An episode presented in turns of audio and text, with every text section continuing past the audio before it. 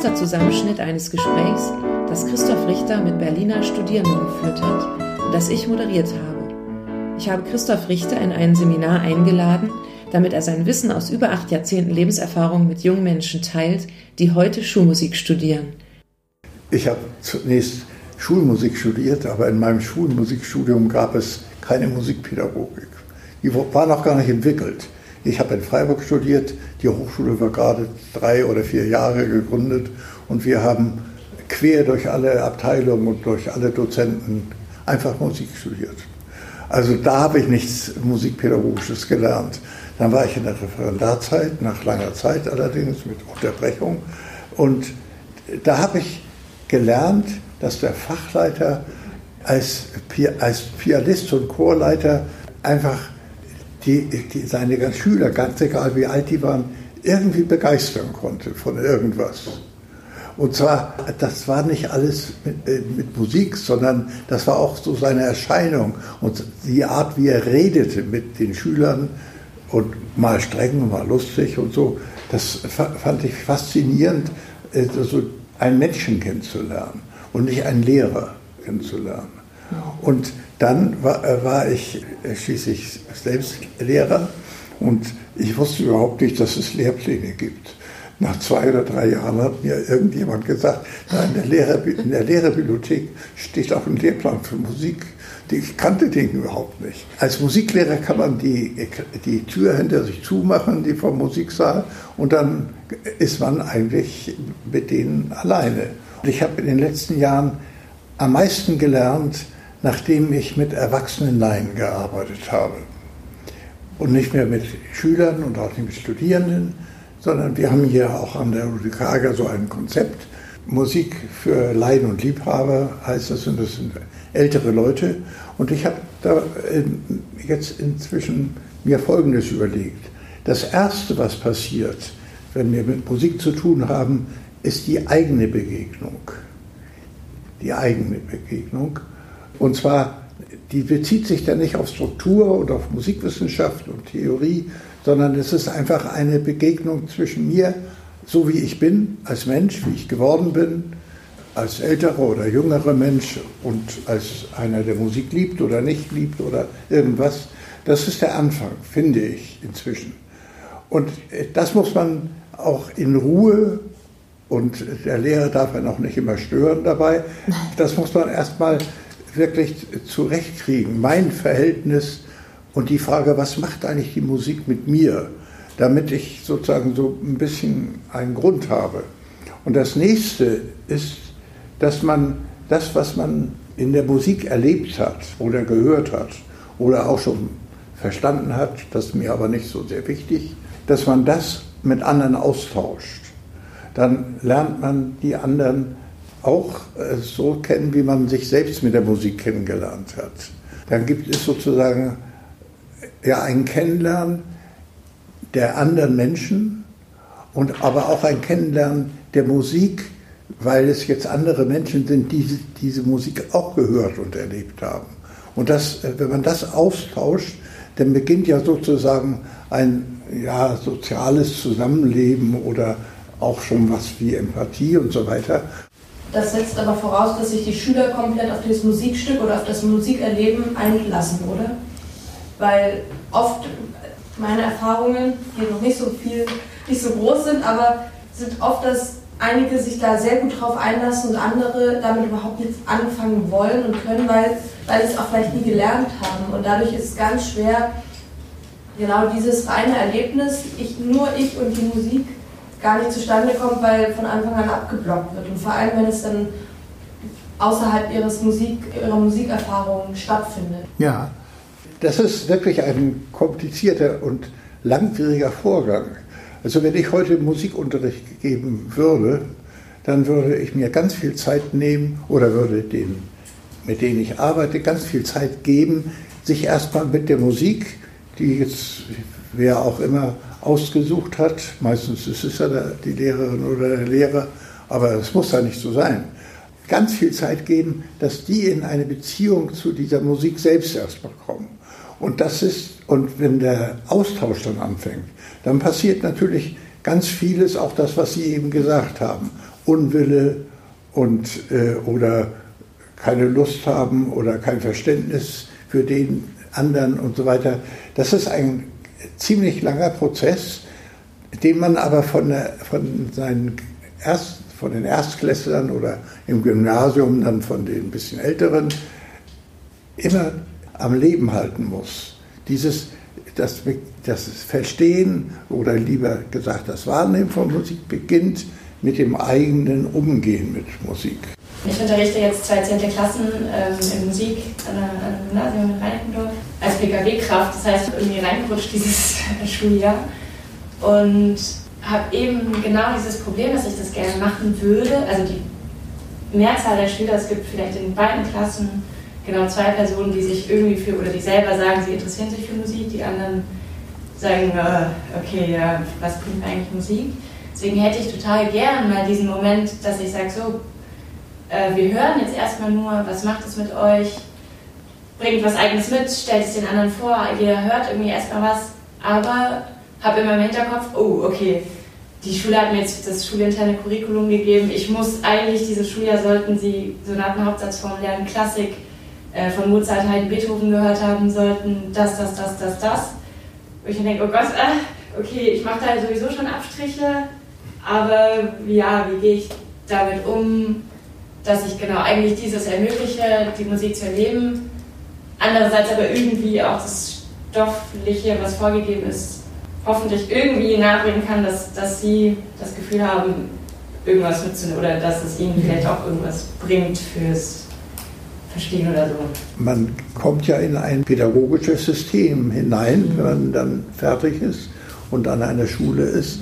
Aber ich finde, es ist besser, man macht deutlich, welche Funktion, welche didaktische Funktion man als Mensch und als Vertreter seines Faches hat. Man macht das den anderen klar, als dass man sich so fügt und das erfüllt.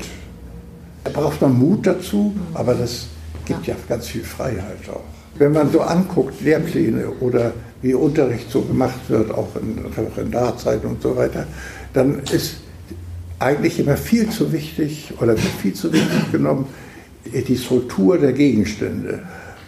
Es gibt, damit bin ich gerade so ein bisschen beschäftigt, eine Vorstellung von einem Philosophen, der sagte, die, das Verhältnis zu Musik findet zunächst in einer sogenannten Enklave statt oder ist eine, eine Insel, wo nur ich wie Robinson, ich und die Insel alleine ist. Und wenn ich eine Beziehung aufgebaut habe, auch als Musiklehrer, der natürlich im Hinterkopf dann schon viel mehr als sich selbst hat. Wenn ich so eine, diese Beziehung aufgebaut habe, ich nenne es auch nicht Verstehen von Musik, sondern Begegnung mit Musik. Wenn, wenn ich da so ein Fundament geschaffen habe, dann kann ich gut in den Austausch von Gruppen gehen.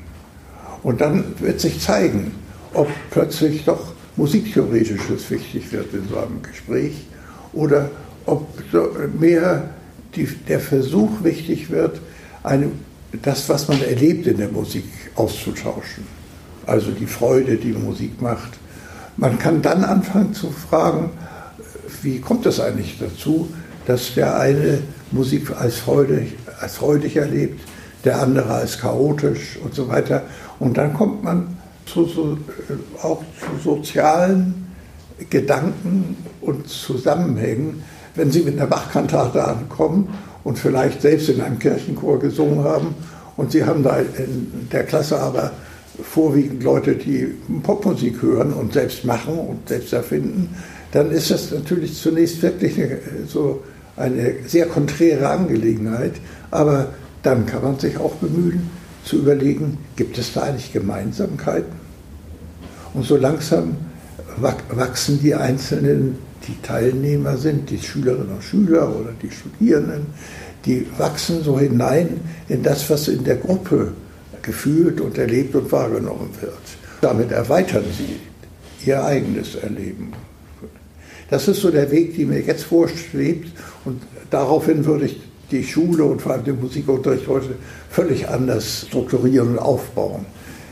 Also ich würde mich, glaube ich, nicht so sehr auf eine Didaktik ähm, versteifen, wenn ich mich nicht im Referendariat jedes Mal dafür rechtfertigen müsste, was ich da mache und warum ich das mache und 20 Seiten darüber schreiben muss. Und das ist mein, also das ist mein Problem. Ich würde mich lieber versuchen, meine Lehrerpersönlichkeit und so wie ich mit Musik umgehe, mit den Schülern, ähm, das ja, mich selbst erfinden so ein bisschen. Also wie mhm. schaffe ich das? Und dafür brauche ich Zeit. Und dafür jedes Mal 20 Seiten darüber schreibe, was jetzt in Geschichtsdidaktik, was sich da irgendjemand wieder für Kompetenzen ausgedacht hat, dann raubt mir das die Zeit, meinen, eigene, meinen eigenen Stil zu finden oder mhm. auch diese Zeit zu nutzen, mit den Schülern wirklich an diesem Phänomen zu arbeiten. Ich will mal was äh, zum Begriff Didaktik sagen. Didaktik ist ja eigentlich eine gute Sache. Das ist nämlich das Nachdenken darüber, wie man Lehre macht. Und das, wenn Sie die Geschichte der Didaktik sich angucken, das geht bei Platon los. Das äh, ist dann in der Renaissancezeit ein wichtiger Begriff gewesen. Und der ist heute leider so ein bisschen verkümmert. Didaktik ist wirklich die persönliche Erfahrung, wie ich Lehre machen will. Je nachdem, mit, für wen ich Lehre machen will. Für Schüler, für kleine Kinder in der Kita, für alte Omas oder, oder irgendwo. Und ich, glaube, Didaktik ist dann sinnvoll, wenn man eine persönliche Didaktik gefunden hat.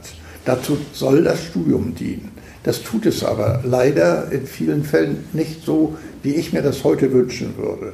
Jeder sollte nach dem Staatsexamen seine eigene Möglichkeit einer Didaktik gefunden haben. Und die, diese Möglichkeiten sind ganz vielfältig und hängen von jedem Einzelnen ab, von dem, wie er lebt, von dem, wie weit er selbst Musiker ist oder wie weit er lieber über Musik nachdenkt. Und da gibt es eine Fülle. Aber das wichtige Ziel vom, des Studiums ist für mich, dass man eine eigene Didaktik gefunden hat, an der man, die aber nicht fertig ist, sondern die in jeder Unterrichtsstunde vielleicht wieder ein bisschen verändert werden kann. Gott sei Dank. Das ist ja das Faszinierende am Lehrerberuf, finde ich. Und was aber tatsächlich gemacht wird, vorwiegend, auch leider im Fach Musik, dass Didaktik als etwas Feststehendes und auch Verordnetes eigentlich gelehrt wird oder verlangt wird.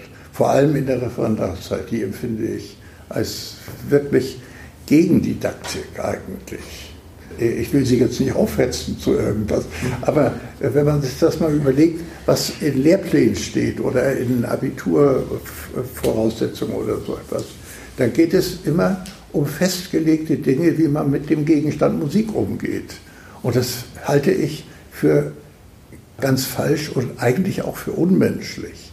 Sowohl im Zusammenleben von Menschen als auch für sich selbst. Das hat auch lange gedauert bei mir natürlich. Aber ich kann ja von meinem heutigen Standpunkt auch nur sagen, kümmern Sie sich um, darum, eine eigene Lehre zu erfinden, die ihr, für Sie gut ist. Was die Kunst betrifft und vor allem auch die Musik betrifft, geht es darum, eine eigene Didaktik zu finden und, zu, und die Didaktik zu verändern, indem ich mit anderen arbeite und rede.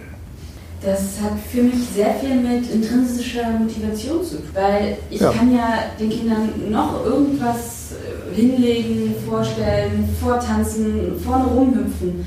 Wenn ich nicht irgendwie deren Bereich, deren Interessenbereich finde, da ja. kommt halt nichts bei rum und dann sitzen die halt und haben genau dieses, ja, Musik, schon wieder einen Text lesen, schon wieder das. Hm. Und man muss halt wirklich irgendwie sich diese sich die Zeit nehmen, sich die Schul Schulgruppe da anzugucken, wie Sie auch schon gesagt haben, sich selbst da vorne hinstellen, auch anbieten und gucken, okay, worauf reagieren sie? Mhm. Was gefällt ihnen? Dass ich sie dann dazu bekomme, dass sie sich selbst mit diesem Thema auch beschäftigen wollen. Ja, ich habe dann auch manchmal Abiturprüfung machen müssen und das ist eine Situation, der Abitur wurde noch vom ganzen Kollegium früher gemacht. Da musste man ein paar Tage lang, saßen da 40, 50 Lehrer und es waren die mündlichen Prüfungen. Und dann lernten aber die Kollegen endlich mal, was Musikunterricht sein kann. Und das war immer, fand ich immer sehr schön. Und da war bei mir aber auch gut äh, nicht die Musikstrukturen und die Musikgeschichte so wichtig, sondern eigentlich so, ich habe immer Musik vorgeführt, auch in Prüfungen, und habe die dazu reden lassen. Und dann gibt es natürlich Momente, wo man sagt, warum ist das im Blues so, diese Traurigkeit, die da so deutlich werden kann. Und so, dann kommt man vielleicht auch darauf, dass es an bestimmten Tonzusammenhängen liegt, also an dem Ton 7 in diesem Fall oder so etwas. Aber das ist sozusagen die letzte Erklärung für das, was passiert. Und heute ist es alles viel mehr streng geordnet, leider. Das war die achte Folge des Podcasts Mehr als Töne. Ich bedanke mich bei Christoph Richter und den Studierenden, die ihre Gedanken und Erfahrungen so offen miteinander geteilt haben. Wir freuen uns über Feedback und Kommentare auf dem Blog mehralstöne.de. Und im neuen Jahr werde ich Teil 2 dieses Gesprächs veröffentlichen.